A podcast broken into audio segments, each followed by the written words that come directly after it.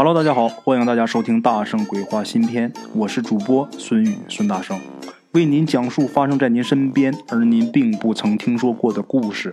每天晚上，《大圣鬼话》与您不见不散。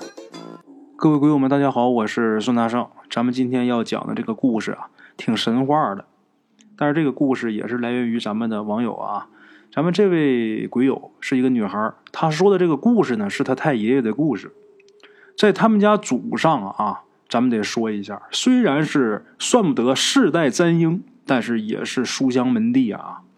有几辈子人呐，都有人做官那个时候做官是一个很发财的一个行业，即便是清官，当然你也不可能清到像海瑞那样的程度啊。虽然是做官这个过去那个官啊，老百姓都挺不待见的。过去人只不过是。怕官而不是这个真正的啊，喜欢这个官啊，或者怎么怎么样。他们家虽然做官，但是他们家在这个乡里的口碑啊也非常不错。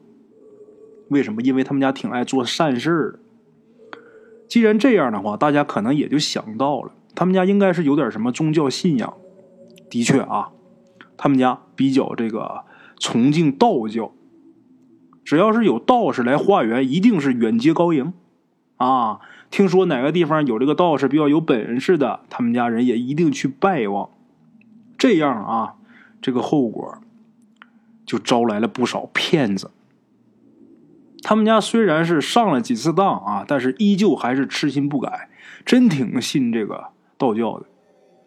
话说有这么一天呢，来了个小伙子，他是自己自荐来的啊。他说自己是某一位神仙的弟子，是来度化他们家的。他们家呀，因为这个上当上多了也含糊。虽然这个接待还是很隆重啊，但是也不是说你说是神仙弟子，我就信你就是神仙弟子啊，是吧？这小伙子也看出来了，你不完全相信我是吧？这小伙子露了几手，给表演了几个法术。咱们这位鬼友妹子，她能描述出来的就是类似于这个小搬运之类的啊。他们家一看之后啊。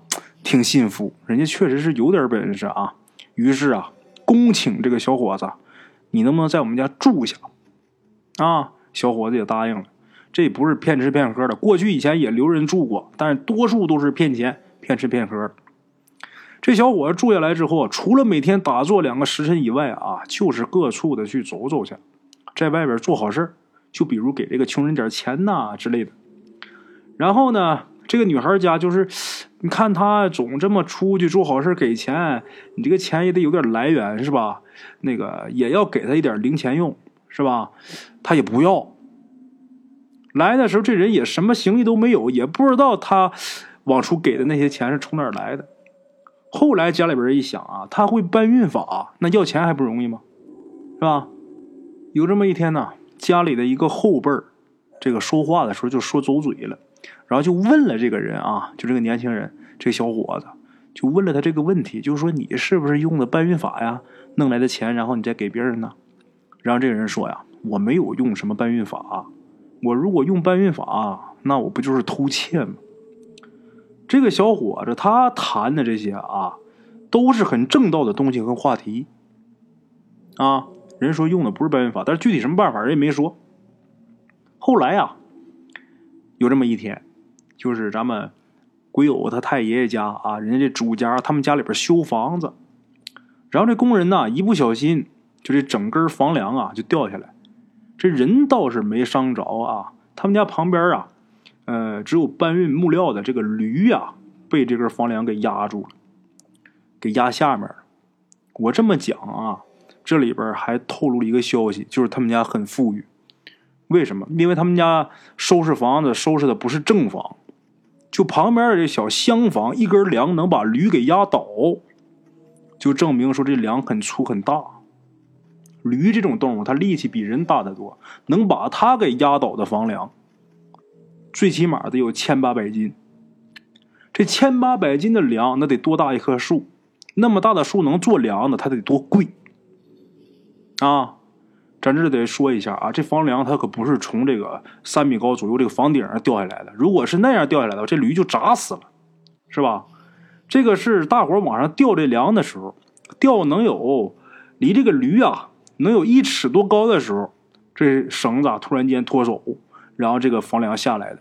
所以说这驴这个筋骨也没有受伤，但是压住挣扎是出不来，压底下了。这一看把驴压底下，大伙就手忙脚乱的找工具啊，想把这房梁给它吊起来。这个时候啊，这小伙子过来了，跟大伙就说呀：“不用啊，来，你们都让开。”他一说让大伙都让开，大伙就都退开了。然后这小伙子随随便便的一伸手就把这房梁啊就给挪起来了，就跟咱普通人就是搬个凳子就一样，就那么简单。大伙都看傻了，这么重一根大梁啊啊！这主家也是啊，鬼友他太爷呀，人家懂行，他知道。像一些什么搬运之类的，有可能是障眼法，但是这种啊，很实在的这个力气，那必然是很高深的法术，或者说人家真是有很大的修为，不然是做不到的啊。打那以后啊，这主家就更敬重这个小伙子。这小伙子在他们家一住就住了半年，咱们鬼友他太爷天天像对待自己爹那样啊对待这小伙子。这个求拜师，啊，能不能当我老师啊？当我师傅？这小伙子呢，说话也总是，也不知道他是答应还是不答应，啊，这话总说的很模糊。在这么一天呢，他们家来一小孩儿，这小孩儿呢，看这样也就是五六岁啊，蹦蹦跳跳进他们家，这管门的这老爷子没看住啊，赶紧就追进来。这小孩儿他长得小啊，是吧？小孩长得小，但是跑的挺快，东一钻西一藏的，这管门大爷也追不上。哎呀，气得在后边直喊啊：“谁家熊孩子是吧？”这个时候，鬼友他太爷正在看书呢，就把他给吵出来了。他当时是三十来岁啊，没到三十，因为爱修行，他一直也没娶老婆。这个三十来岁，在当时那算是大龄未婚青年了，啊，这个如果要是搁在现在啊，这三十岁也不小啊，在当年那就三十而立之年是吧？你还没结婚，这不像话。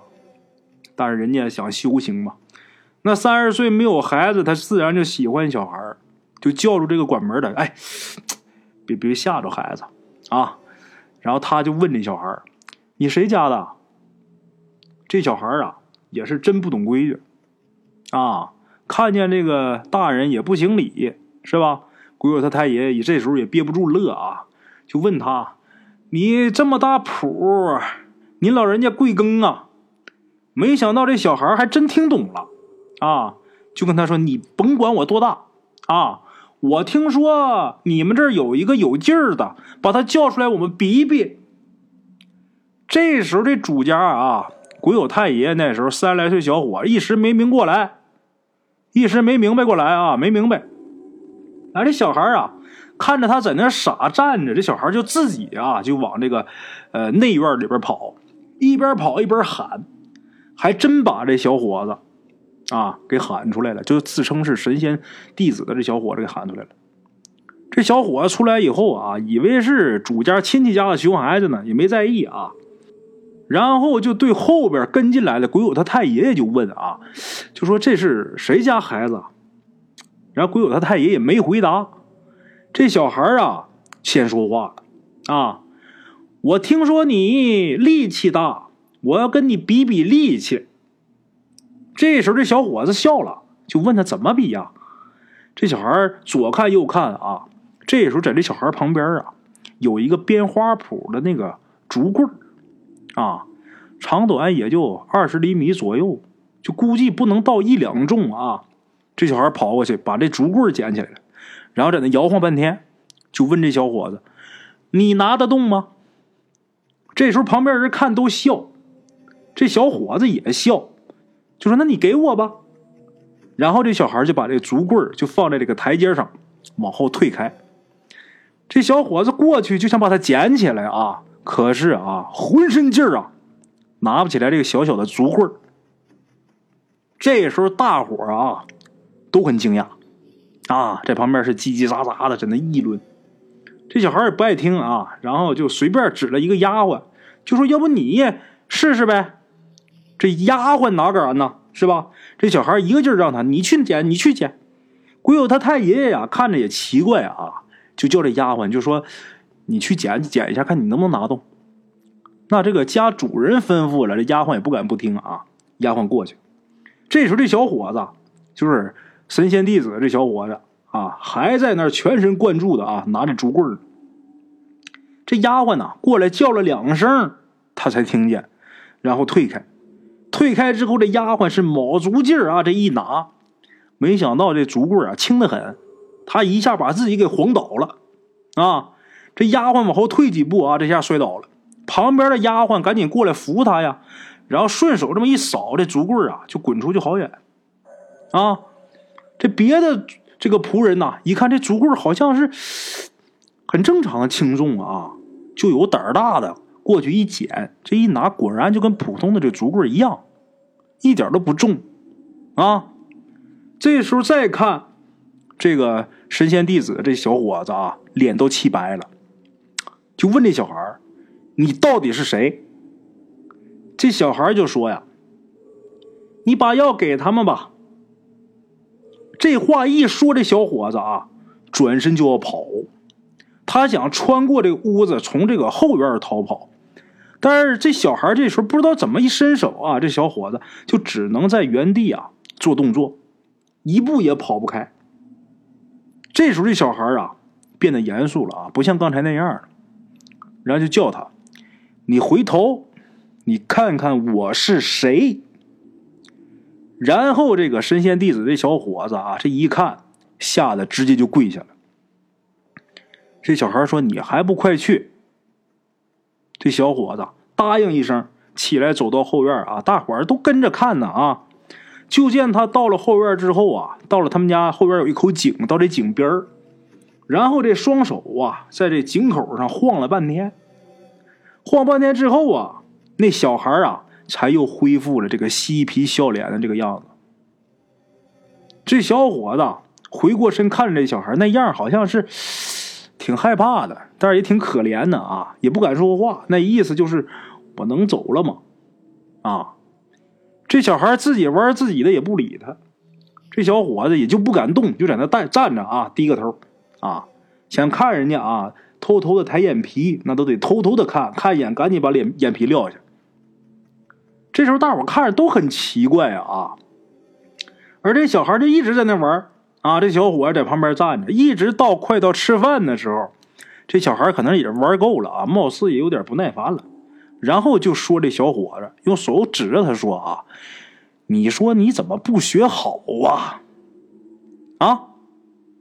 说着啊，就伸手拍拍自己胸口，就像那个《动物世界》里那大猩猩啊那样砸两下胸口，然后啊，这个小伙子。也不知道他是怎么藏的，不知道怎么藏的。忽然间，从他身上啊窜出一条黑蛇，这黑蛇足得有两米长，一直在这小伙身上，但是大伙没看出来啊。这蛇一窜出来，把大伙吓得是四散奔逃啊。然后有胆儿大的在那看呢，这小孩啊就指了指，指了指这黑蛇，这黑蛇呀就从旁边。爬走了。后来问街上的人呐，街上人都说没看着这么一条蛇，没有啊，哪有啊？啊，这黑蛇一爬走，这小伙子这眼睛、鼻子还有嘴都往出流血。然后这小孩又跟这小伙子说：“啊，你去河边洗洗，回家吧。”然后这小伙子就那么流着血走了。啊。这事儿啊，一发生完，把鬼友他太爷爷啊跟大伙都吓得说不出话了。这小伙子走了以后啊，这小孩也要走。这时候鬼友他太爷爷啊醒过味来了，赶紧给拦住。他知道这是神仙，啊，就想请这神仙在这住下。然后这时候小孩撇撇嘴，就说：“你家又不好玩啊。”这时候鬼友他太爷就想跪地上求这小孩。可是这小孩一溜烟跑了。就在当天晚上开始啊，鬼友他太爷家里，无论是主还是仆，都开始上吐下泻，得有十来天呢才痊愈。啊，经过这件事之后啊，鬼友他太爷那是更信这个道教了啊，就觉得这世界上真有神仙，然后立志啊，我不能娶啊，我得保持我自己这个童子身。